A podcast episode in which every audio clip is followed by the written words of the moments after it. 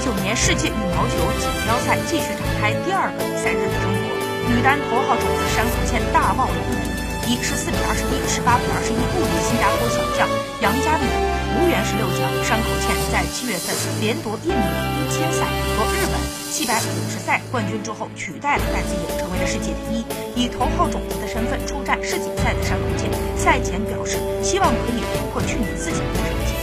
赛前，日本主教练爆出了山口健受伤的消息，让日本一解的世锦赛之旅蒙上了阴影。山口健和杨佳敏此前交手过两次均获胜，包括今年亚锦赛，山口健苦战了三局战胜了杨佳敏。此次比赛，山口健状态不佳，手局不利，第二局山口健努力调整状态，仍然落败，最终